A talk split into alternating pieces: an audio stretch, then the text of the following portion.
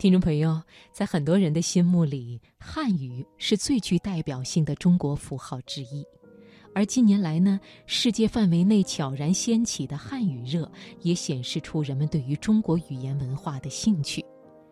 但是，尽管如此，为什么还是有很多人对语文课不感兴趣呢？好，我们今晚首先开始的财经夜读，就请你听杨照的文章。就这样上语文课多好。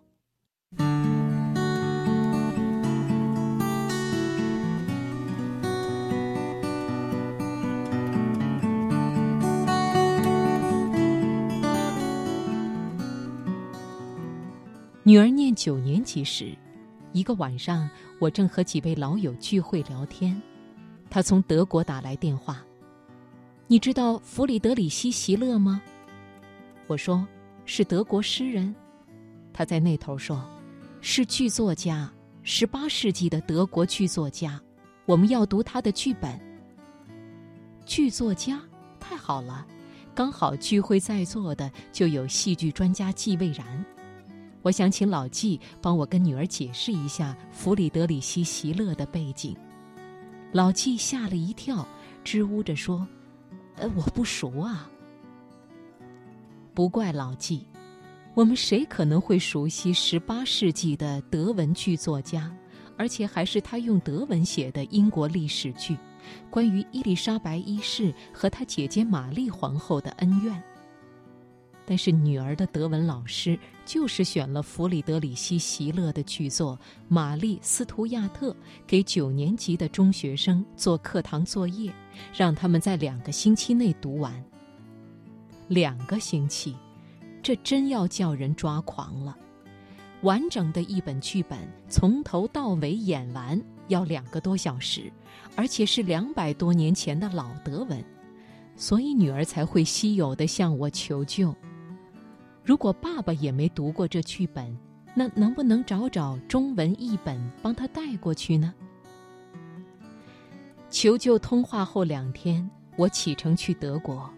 行李箱里当然没有弗里德里希·席勒作品的中译本，那么冷门的著作不可能找得到中译本的，那怎么办呢？我找了一个办法，叫女儿自己先大致浏览德文剧本，我从网上找到这个剧本的全文英译。到德国后好几个晚上，我们父女两人坐在餐桌前。我盯着计算机屏幕，他看着他的德文书。我将我看到的英文逐段说明大意给他听，他对照查书上的德文。我很高兴自己帮得上忙，更高兴误打误撞恶补了一部德文经典历史剧。女儿也很高兴，爸爸果然还颇有用。她更高兴老师选的这部作品，并不是如她原本想象的灾难。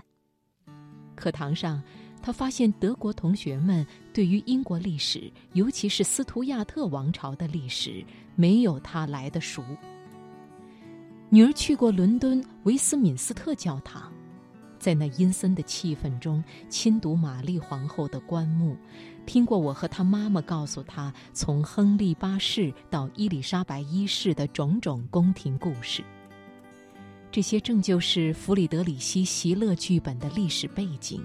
上课讨论时，他发现自己可以自信地发言提供这些知识，而原本就对他的英文程度留有印象的德国同学，也顺理成章能接受他对英国历史的种种意见。不过，女儿心中始终还有个疙瘩：两周之后就是德文课考试。考试的范围就是弗里德里希·席勒的剧本，全本德文题目，以德文作答。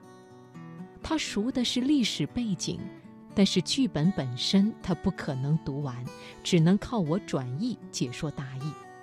考到任何细节，他就一定答不上来了。考试来了，考试又过了，他回到家一派神情轻松。老师出的题目是。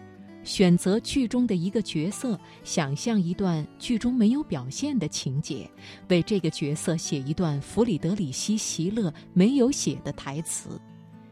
即便一直觉得自己的德文仍然相当有限，他都能想到写出洋洋洒洒一大篇台词来，过瘾地觉得自己好像就是剧作家，参与了戏剧创作的过程。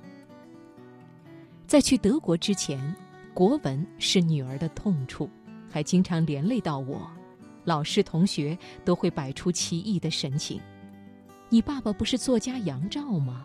为什么你不会写作文？你的国文成绩很不好。从小到大，我只能反复的跟他申说：第一，每个人都是个人，都有自己不同的兴趣、能力和个性。父母是怎样的人，不代表子女也会是那样的人。第二，我去考试也不可能得高分。他理智上了解我说的道理，也有事实可以支持我的道理。我帮他写过作文作业，送给老师批改，得分比他自己通常会得到的还低，那成了我们父女间经常用来打趣的笑话。然而，每当遇到国文考试，他还是考得满肚子火。拿到成绩时，也会对我竟然对于文字文学怀抱那么大的热忱感到不可思议。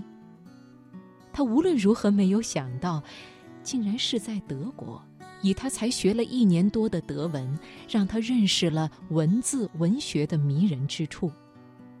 德文课堂上，他经常想的是：如果这种情景，大家在一起七嘴八舌讨论文学。